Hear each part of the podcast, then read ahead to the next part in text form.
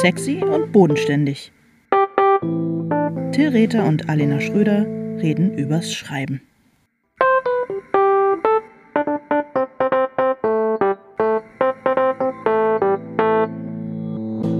Hallo Alena.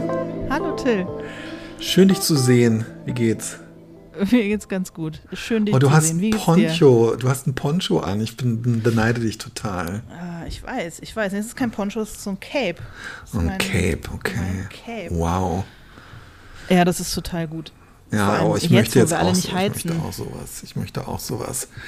Mir wurde mein Poncho ja letzten, ähm, ja, okay, gut, es war vielleicht auch schon fast ein bisschen zu nah im Frühjahr. Mir wurde mein Alpaka-Wolle-Poncho ja von meiner ähm, Tochter aus der Hand geschlagen, als ich ihn aus dem ähm, Versandhandel-Paket rausgezogen habe und ähm, geschrien, nein, Papa, nein, und äh, ich musste ihn zurückschicken. Ich habe sie aber gerade, ich habe sie gerade mit äh, ein paar Knollen Wolle in der Hand durchs Bild laufen sehen und möglicherweise arbeitet sie an deinem Weihnachtsgeschenk. Ja, Wer um weiß. das, um das wieder gut zu machen, weil ich Mhm. nämlich wirklich auch quasi keine Gelegenheit auslasse, um davon zu reden, wie schön es wäre.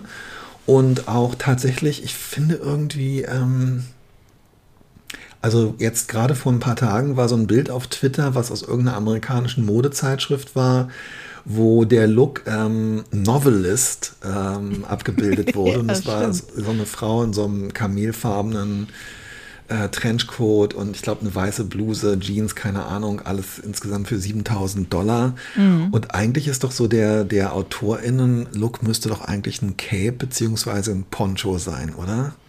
Ja, ich habe mir ja äh, jetzt tatsächlich auch so ein bisschen im Hinblick auf unsere anstehende Schreibreise so ein ähm, Onesie gekauft, einen blauen Teddy Fleece Onesie. Schon, das ist schon wahnsinnig toll, ja. Und ähm, der ist, der ist unfassbar gut. Also er ist auch wirklich sehr warm.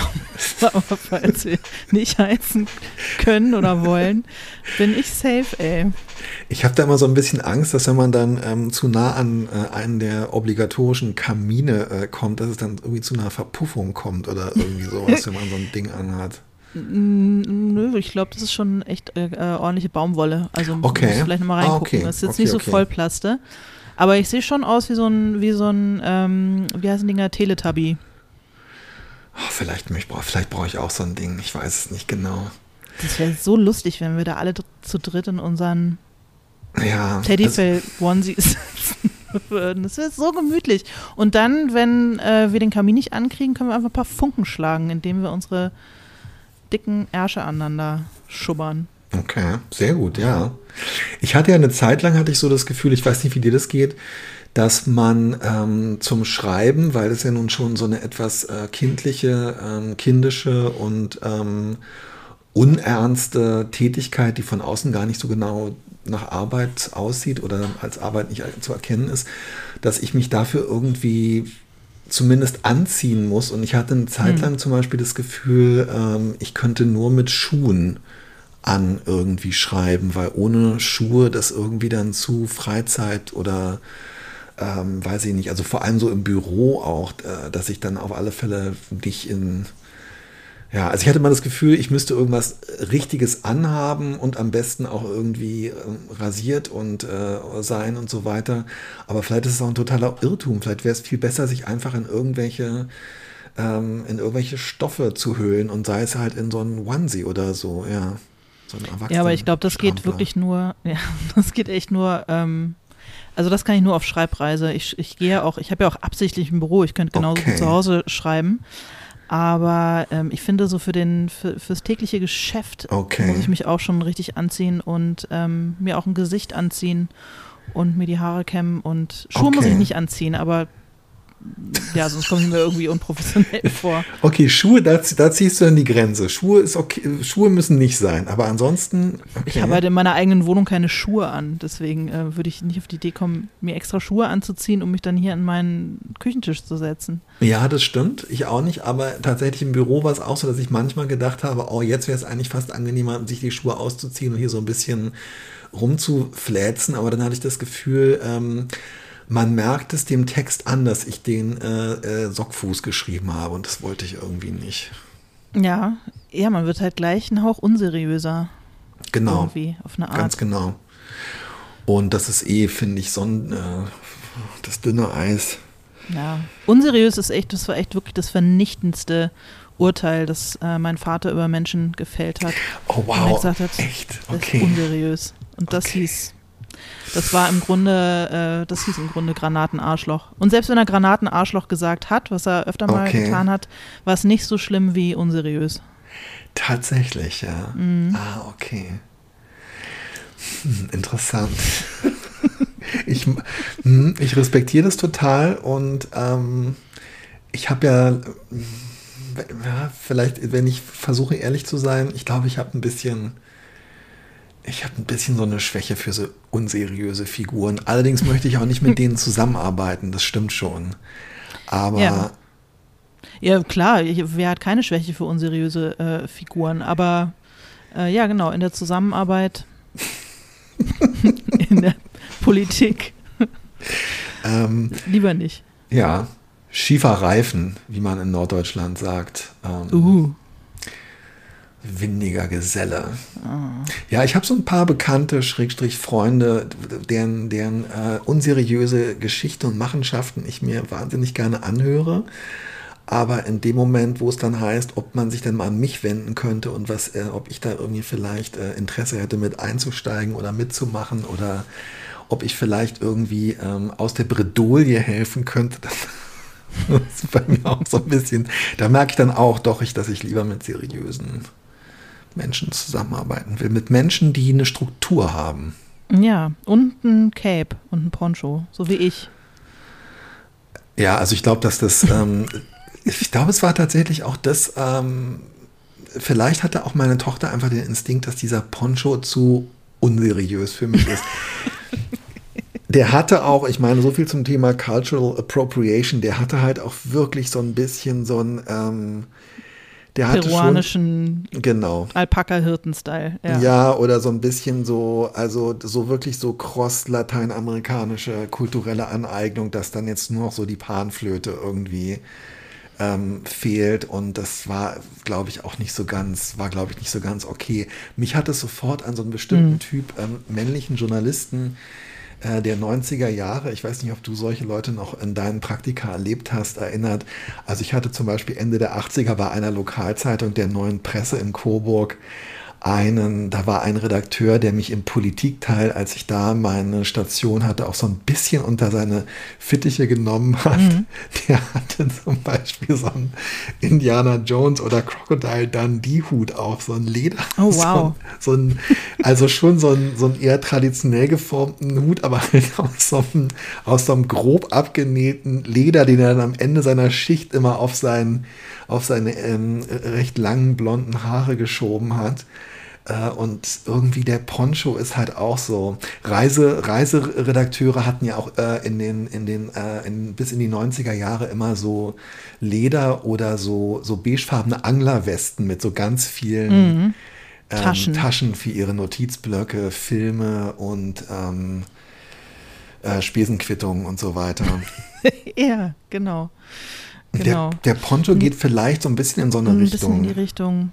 Ja, nee, ich glaube, das Spektakulärste, was ich in dieser Hinsicht, aber ich glaube, das kann man nicht so richtig äh, dazu zählen, war, als ich mal in der Praktikum gemacht habe und der äh, dortige Afrika-Korrespondent Dominic Johnson, der aber gerade auf ähm, quasi in Deutschland war, ähm, der immer barfuß kam. Aber ich glaube, der ist einfach so ein grundsätzlicher Barfußläufer. Okay, okay, ja. Der ist halt immer barfuß. Und das fand ich schon special. Ich äh, habe den auch ähm, in Erinnerung als Autor und habe den auch ähm, als äh, guten und kenntnisreichen Autor ähm, empfunden und habe seine Sachen gerne gelesen. Und ich habe nie gemerkt, dass er die barfuß geschrieben hat. Siehst Was natürlich du? mein ganzes Konzept jetzt irgendwie total in Frage stellt, ja. Ja, aber wer weiß, wie viel seriöser das Ganze geworden wäre, wenn er ab und zu mal Schuhe angezogen hat. Vielleicht macht er das auch nicht mehr. Ich weiß nicht, ich habe ihn lange nicht gesehen. Das ist auch so geil in der deutschen Presselandschaft oder dass es dann so den Afrika-Korrespondenten gibt. Das war jetzt nicht nur Taz-typisch, sondern ähm, Ja. ich glaube, es ist relativ weit verbreitet. Heutzutage sowieso, aber damals auch schon gewesen, dass es irgendwie ein Afrika und ein Asien. Ein Lateinamerika. Ja, Genau. Ja, oh mein Gott, ey. Ja. Ach ja, wir reden über Struktur. Ja, du hast mir neulich, äh, nicht mal neulich, also wir haben beide irgendwie letzte Woche, und zwar eigentlich wirklich am gleichen Wochenende, nein, nicht doch, ja, ungefähr wirklich am gleichen Wochenende, ähm, an dem ich zu Ende geschrieben habe, hast du ähm, so richtig jetzt die zweite Stufe gezündet und hast dein äh, nächstes Buch ähm, so durchgeplottet und hast mir dann ein Bild geschickt ähm, von deinen ja, von deiner, von deiner Struktur. Und zwar wirklich so ein ganz schönes, ähm, zweifarbiges, rosa-gelbes ähm, Muster, was du da angelegt hast. Erzähl doch mal, was auf diesem Bild zu sehen war und wo du dieses Muster angelegt hast und woraus das bestand oder besteht. Ja, meine, meine ähm, Lektorin ist gekommen aus München, weil ähm, ich jetzt nicht mehr so viel Zeit habe, um mein Manuskript fertig zu kriegen und weil ich merke, weil ich immer, ich habe das immer alles irgendwie so irgendwie im Kopf, aber ich habe nicht so eine Kladde, wo ich mir ständig Sachen aufschreibe und so. Und ich habe gemerkt, dass ich langsam so in so eine Panikstarre verfalle, mhm. weil ich zwar eigentlich genau weiß, was ich hinschreiben will, aber irgendwie es dringend notwendig war, das tatsächlich mal irgendwo konkret an die Wand zu äh, bringen, was in jedem einzelnen Kapitel passiert und so, dass es am Ende auch aufgeht, weil es wird wieder zwei Zeitebenen geben und die wechseln sich so ja. ab und sind miteinander verschränkt. Und ähm, dass das auch so hinhaut mit der sogenannten Informationsvergabe, also dass man äh, wann man in welcher Zeitebene auf welche Sache anspielt, damit es in der anderen Zeitebene nicht schon zu viel vorwegnimmt oder irgendwas verrät okay. oder oder so. Und ähm, die war hier anderthalb Tage und dann haben wir Karteikärtchen geschrieben für jedes Kapitel 1 und haben uns richtig kapitelweise äh, ausgedacht, wie das Ganze ähm, aussehen soll und das haben wir an die Wand gehängt. Und es hat auch so eine wahnsinnig schöne Symmetrie ergeben und ich war hinterher irgendwie ganz happy, weil äh, das meine Panik auch echt irgendwie gedämpft hat und ich jetzt das Gefühl habe, okay, jetzt ist es irgendwie eingeteilt, jetzt ist es nicht mehr dieses, dieser große Wust an Dingen, die noch passieren müssen, sondern jetzt habe ich es eingeteilt in viele kleine Schritte und Portionen und jetzt kann ich es bewältigen. Jetzt muss ich das einfach nur noch in Anführungsstrichen abarbeiten. Wie viele, ähm, das sind so sehr, also es sind Post-it-Karteikarten, oder? Oder sind das richtige Karteikarten? Das sind Karteikarten, die ich mit Tesafilm ah, auf okay, ein großes okay. weißes Blatt geklebt habe. Ja. Sag mal, und wie viele sind es insgesamt? Äh, ich glaube 36. 36, okay. Und das ist ja. immer so eine gelbe und eine ähm, fleischfarbene, also Fleisch ja, im Sinne nee, von Fleischwurst. Rosa. Also so halt, ja. Genau. Also so eine, äh, so eine hell rosa, alt rosa Farben und eine gelbe abwechselnd. Und die sind dann so untereinander geklebt, dass es dann so versetzt ist. Also es sieht wirklich total schön symmetrisch aus, wie so ein Schachbrett mit rechteckigen ähm, Feldern. Mhm. Ähm, welches, äh, welche Zeitebene ist in der weiteren Vergangenheit und welche Zeitebene ist eher heutig von der farblichen Kodierung gesehen? Äh, ich glaube, die rosane ist äh, die heutigere und die ähm, okay. gelben sind die Vergangenheitskapitel. Und war das euch klar, dass das immer so abwechselnd sein würde? Ähm, und habt ihr das, hast du das auch extra so visualisiert, dass es immer so versetzt untereinander ist, dass das Ganze so eine sehr schöne symmetrische Hast du das mit Absicht gemacht? ja, das habe ich mit Absicht gemacht, weil ich fand, es sieht schöner aus, als, ähm, weil sonst wären es halt so Streifen geworden. Ich wollte aber, dass es so schachbrettartig ist. Ähm, na, das, also in junge Frau wechseln sich die Zeitebenen ja immer ab und eigentlich dachte ich jetzt für das nächste Buch mache ich das nicht so ähm, und habe dann erst versucht, es nicht zu machen, habe dann aber gemerkt, dass dadurch, dass in der Vergangenheit zwischen den Kapiteln teilweise relativ große Zeitsprünge liegen, ja. dass wenn die so unmittelbar aufeinander folgen, dass da irgendwie, irgendwie braucht es da so einen Puffer dazwischen. Und deswegen ist diese, ähm, diese Struktur, die ich mir bei Junge Frau irgendwie so pff, einfach so gagweise ausgedacht habe, gar nicht mit so groß vielen Hintergedanken, ähm, passt eigentlich auch ganz gut. Und da ja das Buch auch mit Junge Frau zu tun hat oder daran anknüpft auf eine Art, dachte ich, warum, warum es nicht wieder genauso machen? Und es haut irgendwie ganz gut hin. Aber ob das jetzt, also ich weiß nicht, ob ich jetzt mein Leben lang Bücher in zwei Zeitebenen schreiben wollen würde, die sich abwechseln und immer aufeinander Ja, ja, zulaufen, ja, sich aufeinander beziehen. Ähm, und ich weiß auch nicht, ob ich es empfehlen würde, aber ähm, so funktioniert es ganz gut. Also das habe ich tatsächlich relativ schnell so entschieden. Ich habe anders angefangen und dann habe ich es aber doch durcheinander gewürfelt und gemerkt, das, das Haut ist irgendwie besser. Ist schöner, wenn sich das abwechselt. Also du hast festgestellt, du hast es dann erzählt, weil du hast es so ein paar KollegInnen ähm, berichtet und äh, ich kenne die Reaktion tatsächlich ja auch, zum Beispiel aus den Schreibseminaren, die ich früher gegeben habe, wo ich dann auch beim Plotten, beim Thema Plotentwicklung meine ähm, Pappen mit Post-its, die ich Ja. dann so äh, auch so anordne, gezeigt habe. Und ähm, das scheint vergleichsweise unverbreitet zu sein. Zumindest haben wir von verschiedenen Leuten gehört, dass sie das irgendwie nicht so machen. Aber wir haben beide offenbar das Gefühl, und das ist jetzt völlig unabhängig von diesen beiden Zeitebenen, ähm, du hast die Formulierung verwendet, das an die Wand zu bringen und ähm, auch, dass du es auf eine bestimmte Art dann eben geklebt hast, weil es schöner aussieht. Also ich finde, es hilft und beruhigt, wenn man sich das Ganze wirklich gegenständlich visualisiert, oder? Und zwar nicht einfach nur auf dem Laptop oder ähm, Rechnerbildschirm, sondern noch größer und das so zum Teil Mhm. des Arbeitszimmers macht, oder?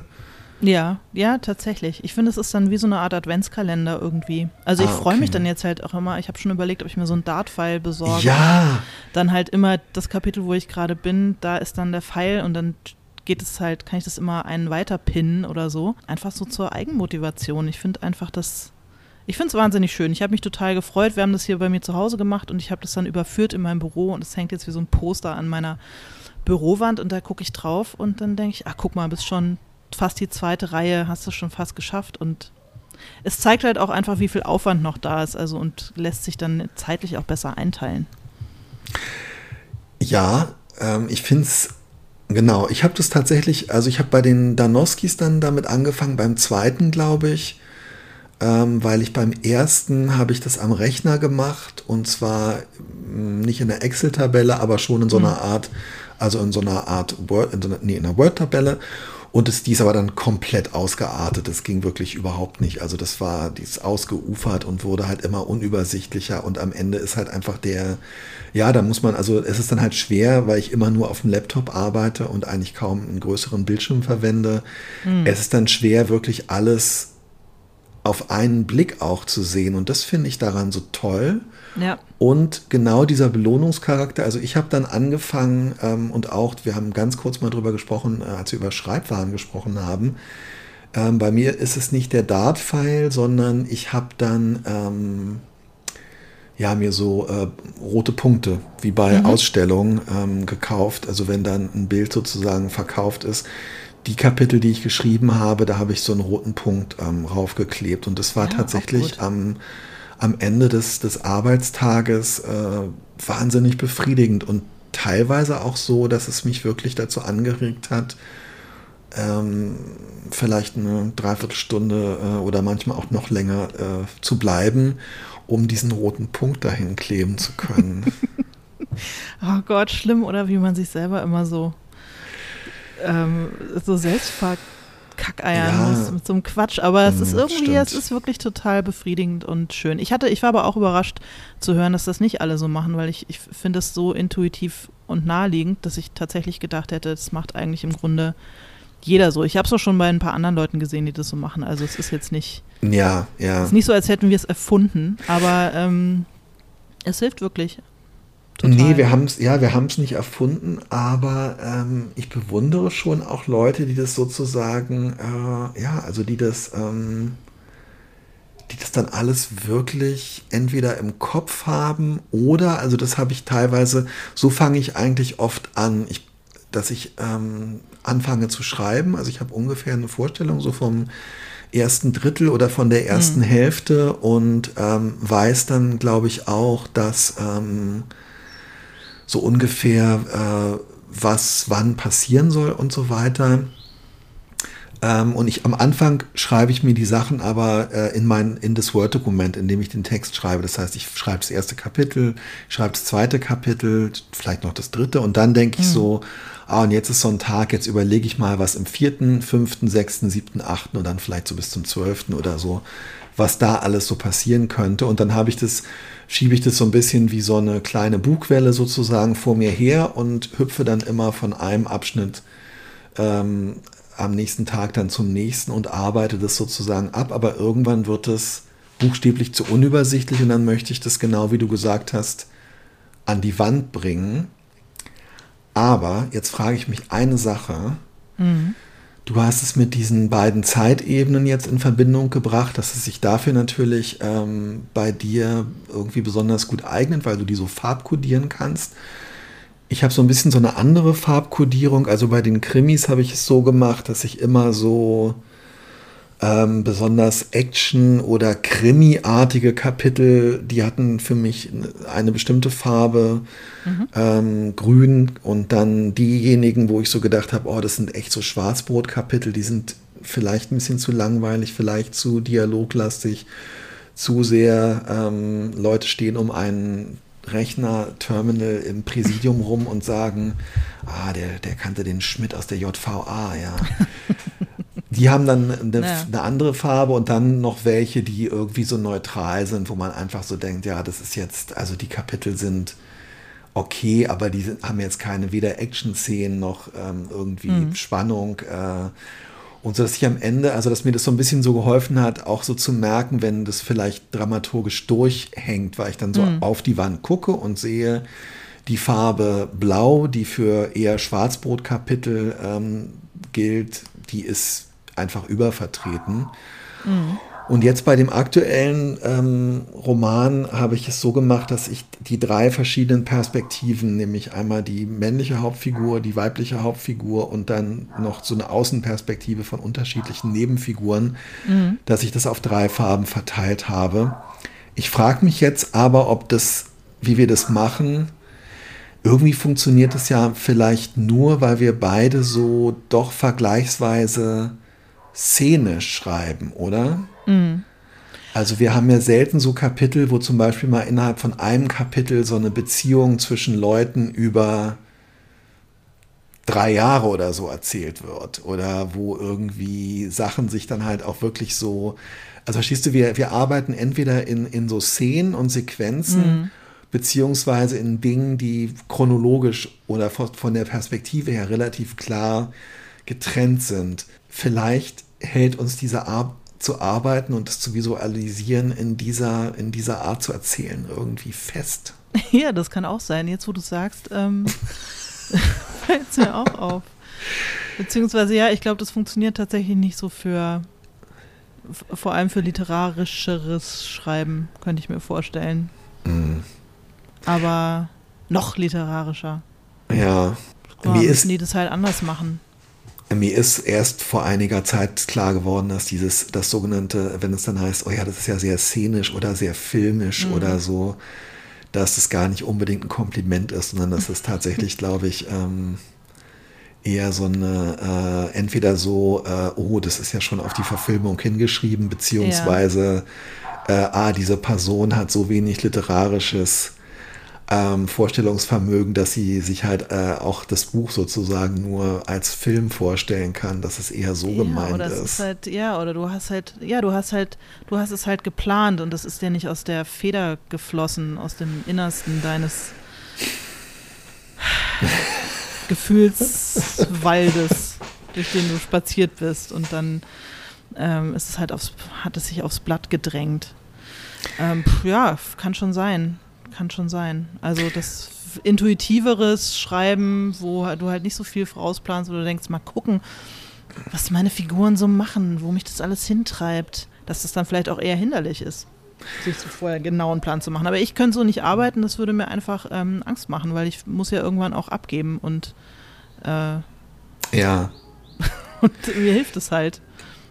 Ja, ich glaube auch gar nicht, dass man sich den Schuh unbedingt anziehen muss, dass das dann irgendwie ähm, ja, es ist halt, es ist, ich meine, ganz klare Perspektivwechsel einerseits und auch ganz klare Zeit- und Ortswechsel.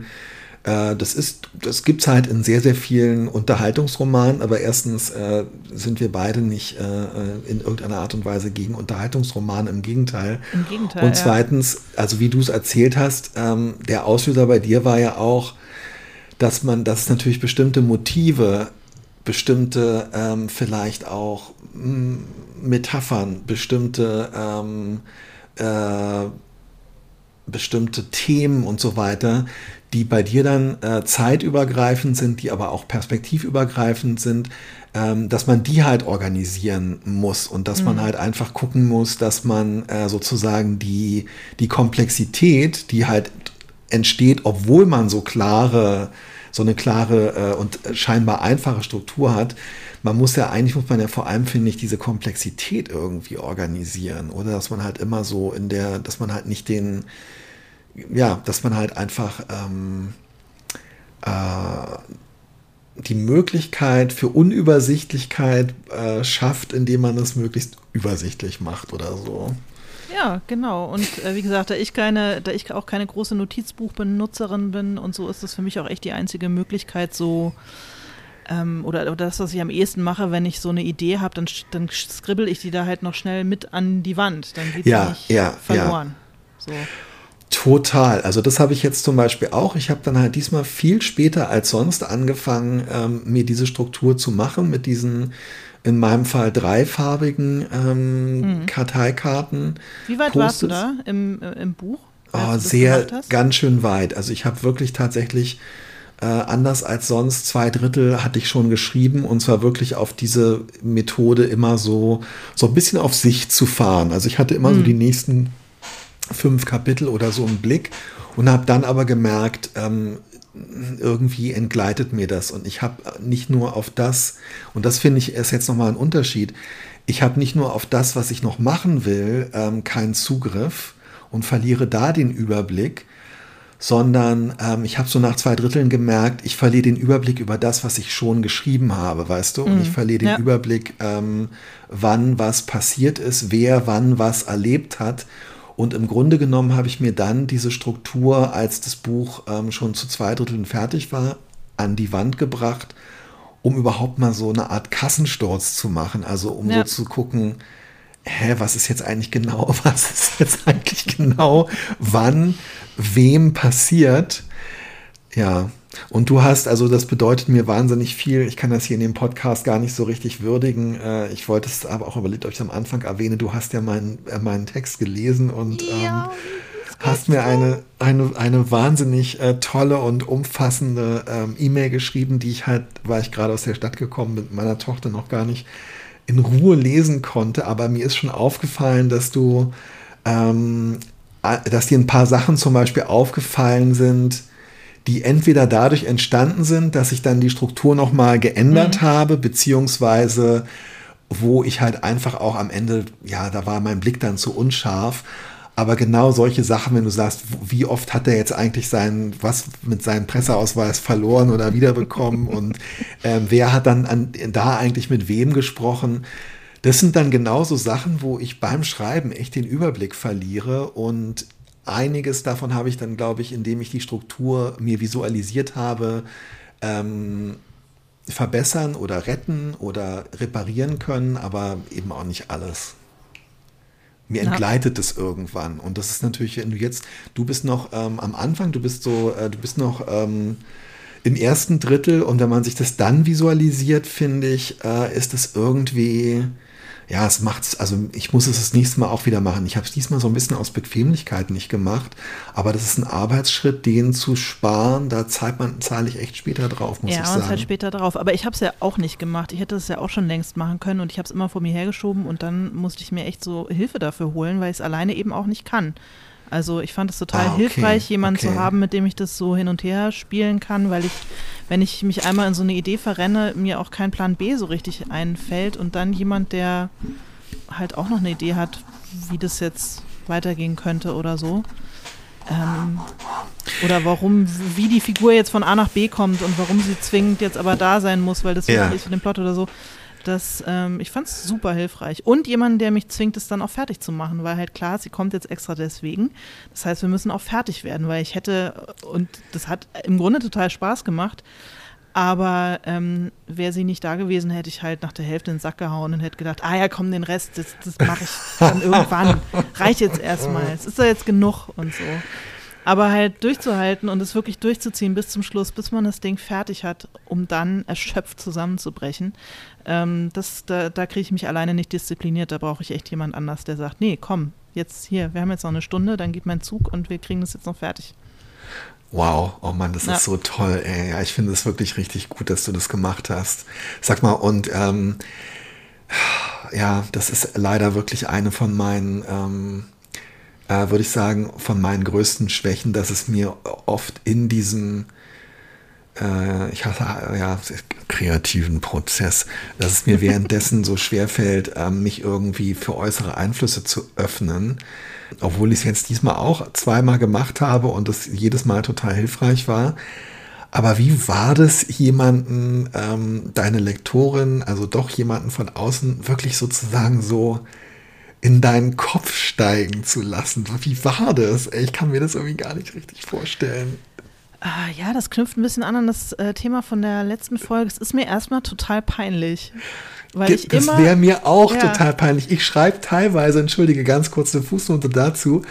Ich schreibe die Sachen dann auf eine auf diese Post-its und klebe die daran und fasse die Kapitel auf so eine Art zusammen, dass auch wirklich nur ich eigentlich verstehen kann, was in dem Kapitel passiert, weil mir das echt so unangenehm wäre, dass aber warum ist das so unangenehm? Das ist ja echt totaler Bullshit. Aber ja, ich weiß, ich weiß auch nicht. Es ist mir irgendwie. Also es war dir auch ähm, erstmal peinlich am ja, Anfang. Okay, genauso würde es mir auch gehen. Und dann? Ähm, naja, dann merke ich, dass ich, äh, ich werde nicht ausgelacht. Also natürlich werde ich nicht ausgelacht. Warum sollte sie mich auslachen? Ich werde nicht ausgelacht. Sie sagt nicht. Ich finde es überhaupt nicht Marina, natürlich. Ich würde total damit rechnen, ausgelacht. Ja, natürlich. Irgendwie, also obwohl ich weiß, es wird nicht passieren, rechne ich damit. Dass sie sagt, nee, sorry, ey, äh, ganz im Ernst. Ja, genau. Das, nee, jetzt sag mal im Ernst. Ja, das mal, lass ja. mal jetzt mal ganz im Ernst. Lass mal jetzt, nee. lass mal jetzt richtig anfangen. Was meinst du denn jetzt wirklich? ja. Oder so, hä, was? Nee, sorry, was? Das kapiere ich nicht. Oh ich bin ja auch schon immer schlecht, die Geschichte so zu erzählen, weißt du? Ja, worum geht's denn? Und dann, und dann muss ich das so erzählen und dann merke ich, wie ich so immer verzagter und stiller werde, ja. weil ich in mir drin sagt die Stimme, das ist eine total beknackte Geschichte. Genau, oh mein Gott. Und es ist äh, ja. Wovon, handelten, wovon handelten dein Buch? Und dann hört man ja. so, ach, man muss sich das wirklich richtig zu, man muss sich eigentlich ja. so unverfängliche Formulierungen zurechtlegen. Total, man muss sich echt so einen richtigen Elevator-Pitch fürs eigene Buch überlegen. Haben wir ja, glaube ich, auch schon öfter ähm, gesagt. Aber wenn ich so richtig den Plot durcherzählen oh, muss, so ein durcherzählter Plot klingt ja auch total beknackt, wenn du immer total. diese Zusammenfassungen liest. Und dann passiert das und dann treffen die sich da wieder. In irgendwelchen, und, oh. in irgendwelchen Vorschauen oder so, die klingen ja auch immer erstmal irgendwie gaga. Also eine Zusammenfassung von einem Roman auf, sagen wir mal, anderthalb DIN A4 Seiten zusammengeschrieben, was da passiert. Du liest es doch, egal was für ein Meisterwerk das hinterher ist, du liest es doch immer und denkst so, pff, mm. ganz, schön, ganz schön viel ja, du hast total recht. Also ich habe ich hab gerade den. Und so kommt es mir dann immer vor. Ja, ja. ich habe gerade den, den, dritten Band von so einer Romantrilogie, der neu erschienen ist, äh, oder mittlerweile werden es wohl vier Bände von so einer ähm, Science-Fiction-Fantasy-Autorin. Ich habe mich da total drauf gefreut und hatte aber irgendwie keine Energie, die beiden ersten Bände, die halt mittlerweile vor zwei, drei Jahren erschienen sind, nochmal zu lesen und habe dann auf Wikipedia äh, die, äh, die Plot-Zusammenfassung gelesen und habe wirklich die ganze Zeit gedacht, was, diese Bücher hast du gelesen und die haben dir so gut gefallen? Was ist ja. das für ein unfassbarer Unfug, der hier steht? Und das ist ja alles, du hast total recht und das finde ich auch gerade so grausam, auch wenn einen Leute dann so, ähm, dann so fragen, ja, wovon handelt denn dein Buch? Und ich dann am Ende denke ich halt, das klingt jetzt total vermessen und total äh, größenwahnsinnig und so, aber irgendwie meine ich es total ernst. Am Ende denke ich dann halt, weißt du was, ich brauche jetzt 400 Manuskriptseiten, um aufzuschreiben, wovon das Buch handelt. Und es hat einen guten Grund, warum ich die brauche. Ja. Und wenn ich es auf 30 Sekunden wirklich sagen könnte, dann wäre es vielleicht auch einfach ein bisschen hohl unter Umständen. Weiß ich nicht. Ja, oder man muss sich so, oder man muss sich so Quatschphrasen überlegen. Es handelt vom Werden und Vergehen. Total, du hast In Berlin ja, der total. 70er Jahre. Total. Oder sowas. Und das stimmt Hab, auch. also habe ich beim, bei, dem, bei dem aktuellen Buch und äh, tatsächlich doch auch ähm, bei, bei Treue Seelen habe ich das auch irgendwann gemacht, weil ich gemerkt habe, ich muss irgendwie selber so. Man muss ja, die Frage beantworten können. Genau. Es hilft alles nichts. Du musst dir so Talking Points äh, Mhm. zurechtlegen und es ist eigentlich wirklich egal, ob die ein bisschen quatschig sind. Die müssen, einen, die, müssen, die müssen einem wirklich nur durch diese zwei, drei Minuten äh, soziale Interaktion durchhelfen. Ansonsten haben die keine, braucht man die ja für nix so richtig. Mhm. Wobei ich musste jetzt bei meinem Buch ähm, für die Vertreterkonferenz, äh, ich habe mir das dann nachher nicht nochmal angeguckt, als ich es zurückbekommen habe. Ich äh, musste doch vorher auch den ein oder anderen USP Oh formulieren. Marketingargumente. Also den Ja. Unique Selling Point. Und das fand ich schon ähm, äh, auf eine Art natürlich, weil klar, es ist eine Ware, die irgendwie verkauft werden soll und so. Und warum soll man jetzt dieses Buch kaufen und nicht ähm, eine unbegrenzte Reihe anderer Bücher für 20 Euro? Aber in dem Moment, wo ich das dann äh, helfen sollte zu formulieren, ist mir doch auch echt so ein bisschen heiß und kalt geworden. Ja, aber findest du nicht auch, dass wenn man es geschafft hat, wenn man es gemacht hat, das ist eigentlich ja auch, es fühlt sich gut an und es gibt der Sache ja auch eine Struktur. Wenn du, äh, wenn Ja, du geschafft hast, runterzubrechen auf drei, Stimmt. vier Sätze, wovon handelt eigentlich mein Buch, dann. Und was ist ähm, das Besondere daran? Ja. Und was ist das Besondere daran? Dann gibt es der Sache ja auch schon wieder Struktur. Du hast total recht und ähm, das stimmt. Und ähm, äh, ja, indem es halt irgendwie so, ein, so einen Schwerpunkt ähm, definiert und indem es irgendwie auch so ein paar Highlights oder so setzt. Und gleichzeitig, also auch wenn es mich irgendwie kalt angefasst hat und ich plötzlich so mein äh, gespürt habe, dass die meine Künstlerseele, von der ich mal hier so tue, als hätte ich sie nicht, doch drauf und dran war, meinen Körper irgendwie zu verlassen. Es ist natürlich auch total richtig, weil ähm, es ist wahnsinnig vermessen, sich hinzustellen und zu sagen, ähm, mein Gott, der USP ist, es ist ein Buch, das ich geschrieben habe. Die, natürlich ist die Frage total berechtigt, warum Ja. soll man das jetzt auch noch lesen? Ja.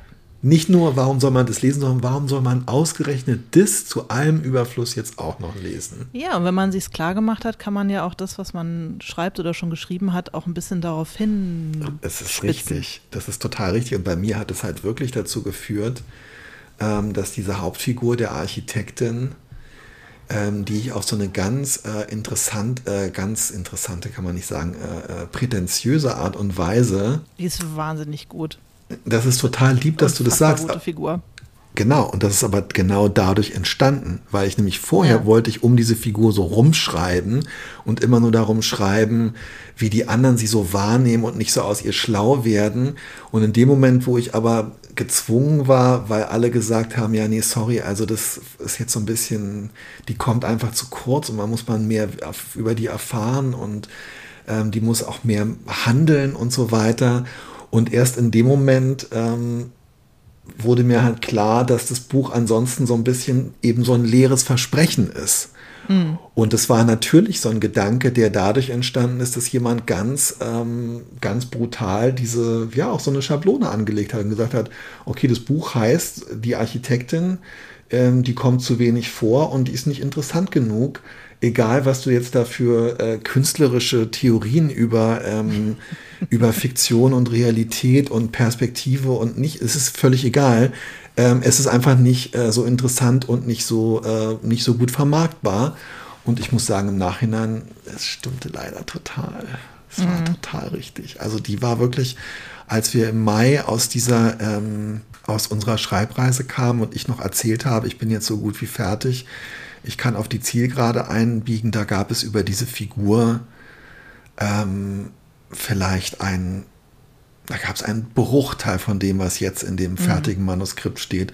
Und es ist allein auf diese Erwägung des Verlages, dass dann auch wirklich, wenn dies, das dann da auch eben drin sein muss, was draufsteht, zurückzuführen. Und es war tausendmal besser als vorher. Ein Glück, ey. Ja, und eben und auch, weil ich es auch mal geschafft habe, äh, zwischendurch äh, mir sagen zu lassen, ähm, guck doch mal bitte, sagt mir, ob das alles jetzt so richtig ist und so. Mhm.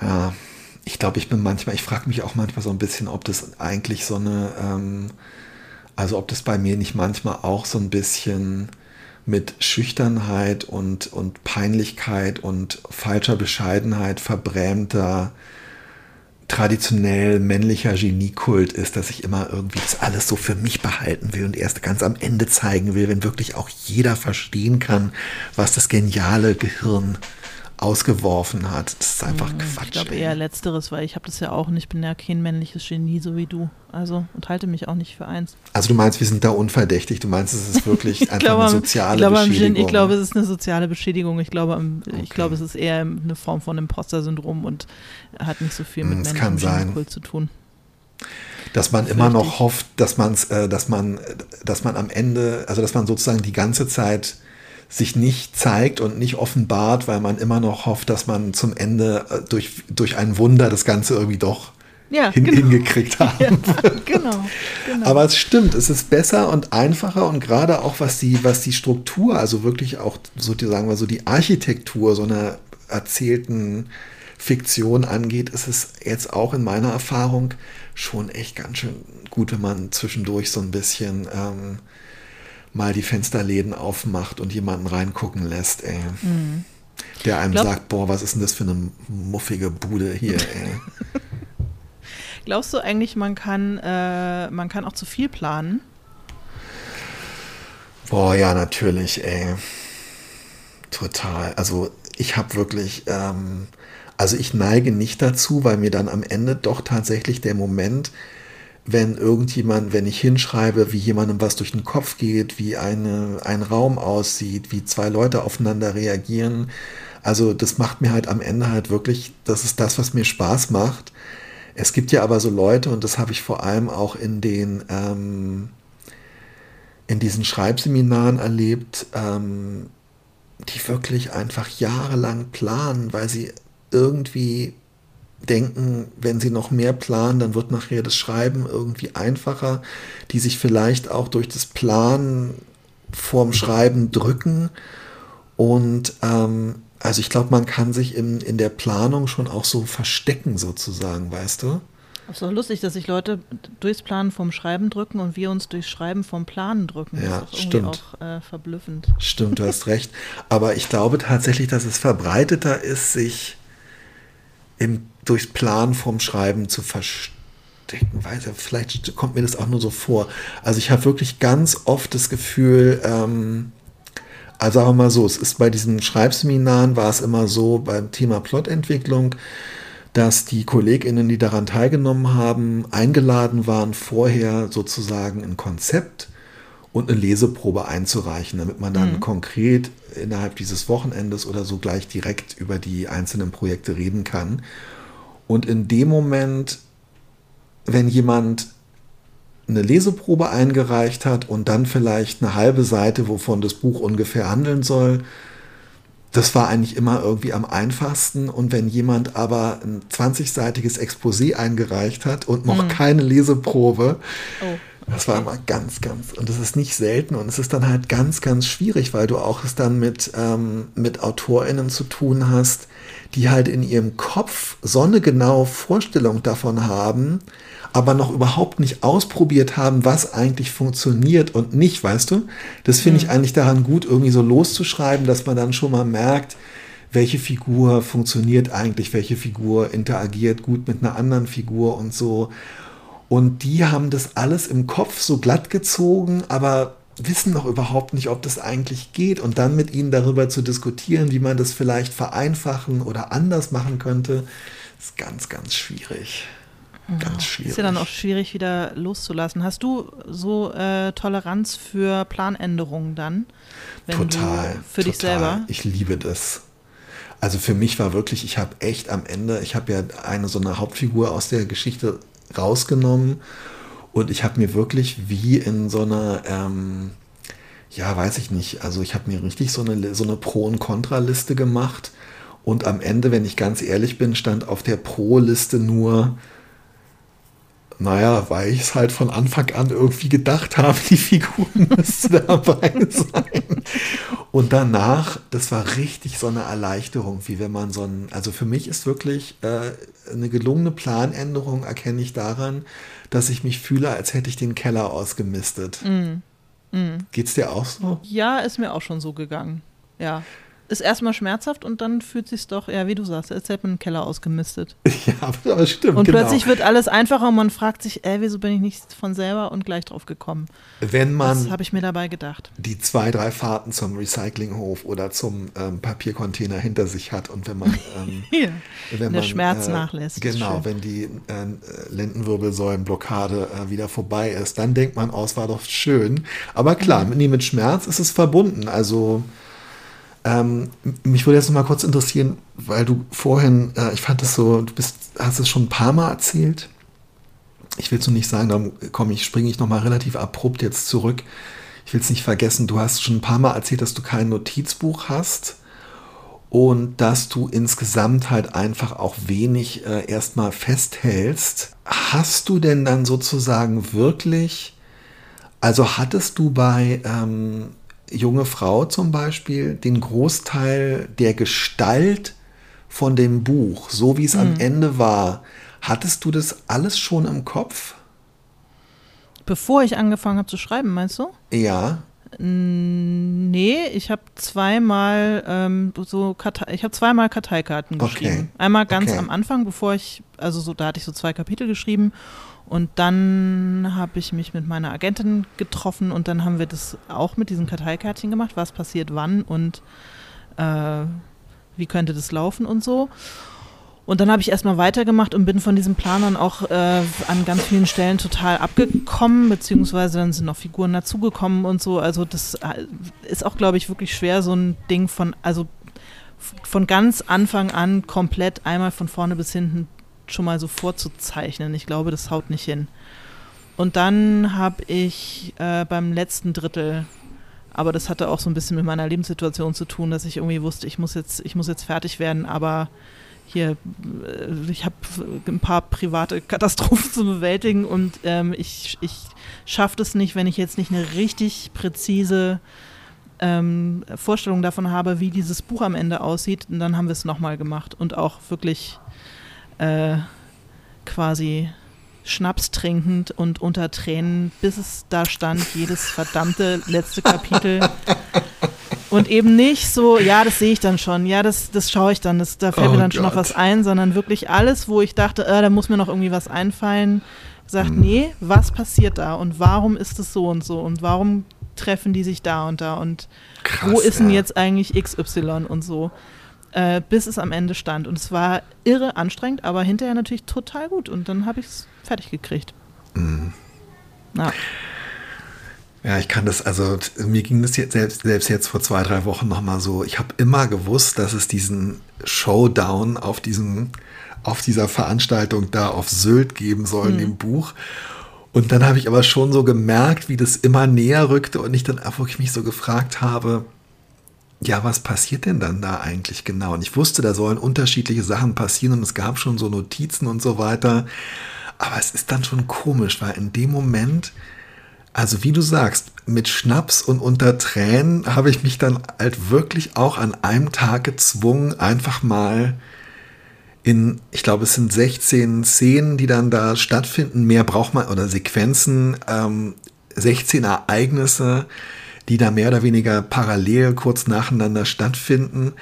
Aber komischer, wo, warum ist es dann so, warum ist es so schmerzhaft, es dann aus sich nicht. rauszuziehen? Ey? Ich weiß auch nicht. Ich weiß auch nicht. Und dann war es total super. Also in dem Moment ist, bin dann zwischendurch noch ein, zwei andere eingefallen. Aber wenn ich einfach davor gesessen hätte und gesagt hätte, so und jetzt beginnt dieses Sylt-Kapitel, ich hätte Wochen dafür gebraucht. Ich wäre wahrscheinlich mhm. echt äh, daran komplett eingegangen.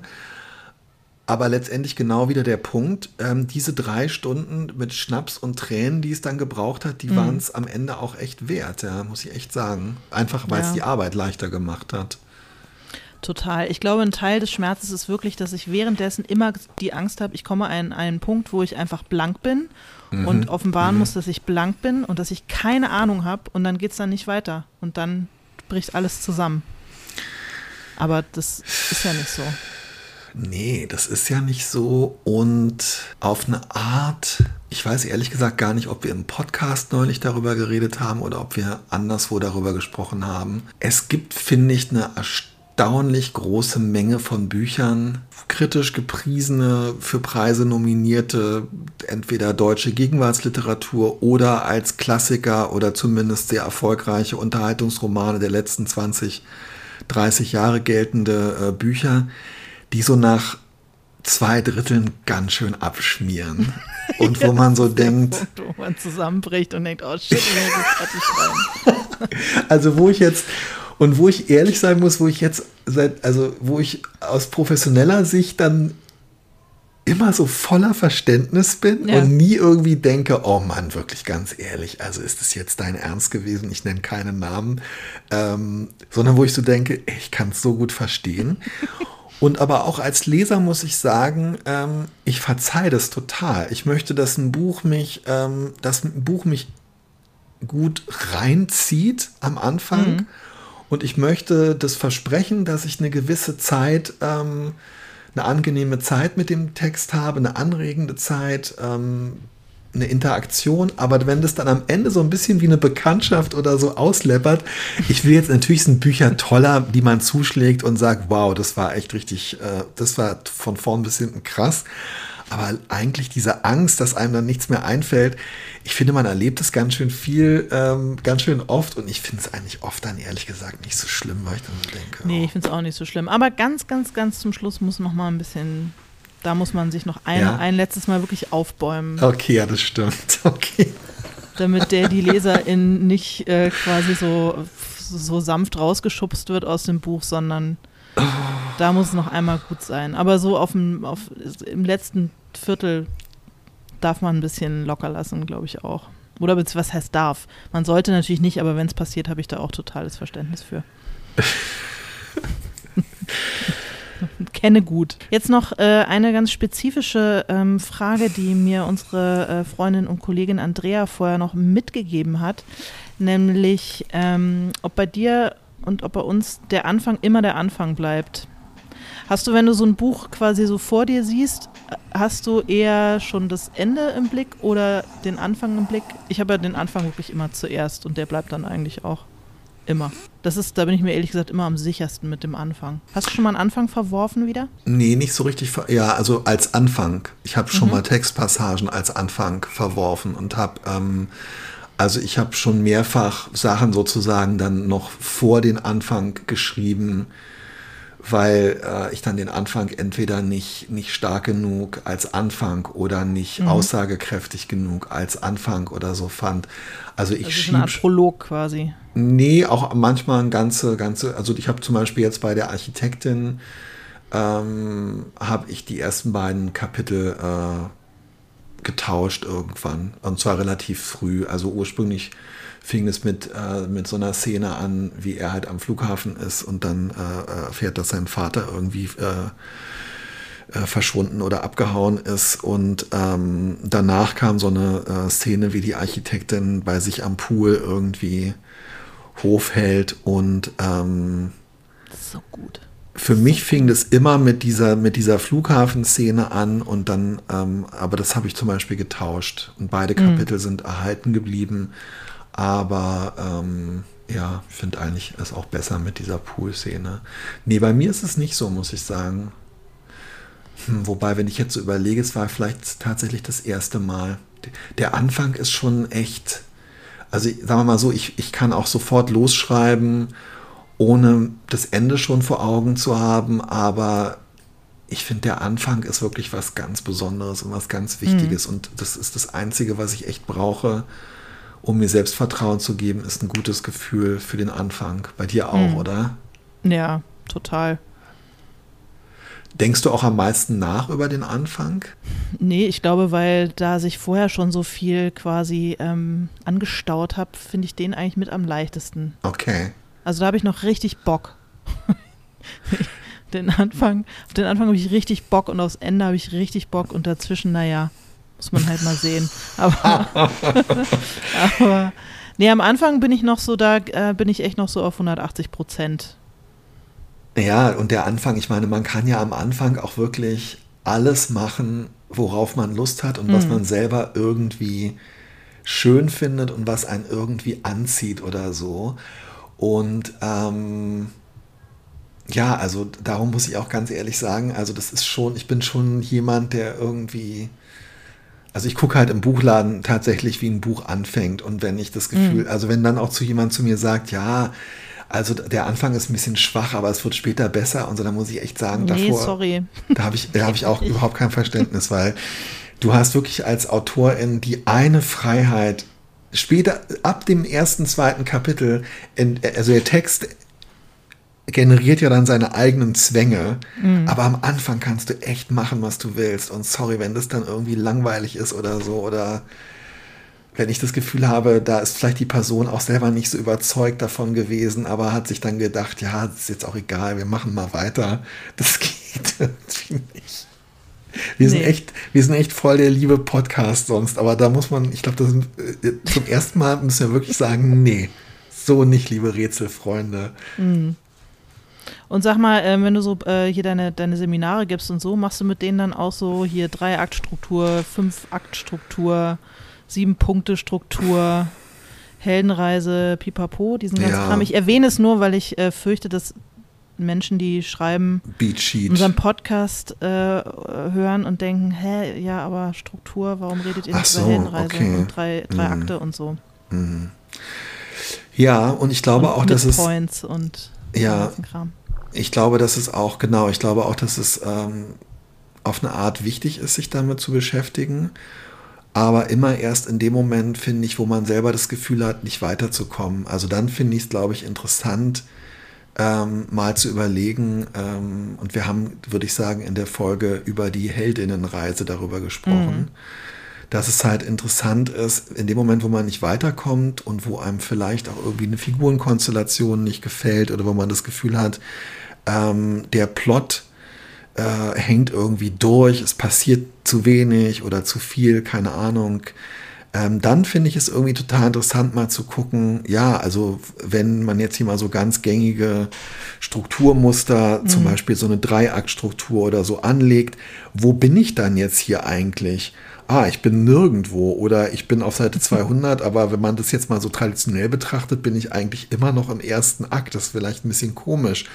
Oder man denkt so, ah, es ist ganz interessant. Ich habe wirklich so eine Geschichte, die fängt an wie so eine klassische Heldenreise, weil diese Person wird irgendwie gegen ihren Willen gezwungen, die Welt zu retten und will das eigentlich nicht, aber irgendwie läuft es nicht. Hm, die hat gar keine RatgeberInnen oder so mhm. getroffen, weißt du? Dann habe ich so das Gefühl, vielleicht regt einen das dann an, aber ich würde mich niemals vorher hinsetzen und sagen, das sind irgendwie so die klassischen äh, Dinger, die man von dieser oder jener Erzählstruktur erwartet und die muss man abarbeiten. Mm, nee, das würde ich auch nicht machen. Glaube ich, ist am Ende auch eher blockierend. Könnte ich mir vorstellen. Aber ich weiß nicht, ob du es gemerkt hast. Also ich habe tatsächlich ja wirklich, ähm, also ich habe mich bei die Architektin habe ich mich super an dieser Heldinnenreise, nicht Heldinnen, ja. sondern wirklich an der Heldinnenreise. Heldinnenreise. Natürlich habe ich das gemerkt. Orientiert. Und es war mir irgendwie echt eine große Hilfe, weil ich so gemerkt habe, also die Gefahr ist, ist diese Konstellation, dass also eine, ein, eine relativ kleine Figur, ein ganz junger Praktikant, äh, eine übermächtige Gegnerin hat, nämlich so einen Bauskandal mehr oder weniger aufdeckt oder darin verwickelt wird das schreit eigentlich ja so nach so einer klassischen Heldenreise oder so und wo dann wieder so eine Figur so völlig geknechtet, nächtelang äh, von allen in Frage gestellt und isoliert irgendwie ähm, unter Schnaps und Tränen irgendwie versucht, ähm, so einen Skandal aufzudecken. Und das wollte ich ja nicht. Und deshalb in dem Fall habe ich halt einfach nur gemerkt, was ich nicht wollte. Und es war da dann zum Beispiel für mich total anregend, mir diese Struktur der Heldinnenreise anzugucken am Anfang so Verlust der Familie, dann so langsam Entstehen der Ersatzfamilie und so weiter. Ähm, Also wenn man das auch unter dem Thema Struktur erwartet, dann muss ich sagen, hat mir das in dem Fall echt was, hat es mir echt was gebracht, ja. Ja. Gut, wäre in dem Fall auch wirklich total hirnrissig gewesen, ähm, wenn der äh, Held das Monster besiegt hätte, quasi. Also. Ja. Das hat überhaupt nicht funktioniert und wäre auch irgendwie traurig gewesen. Für alle Beteiligten.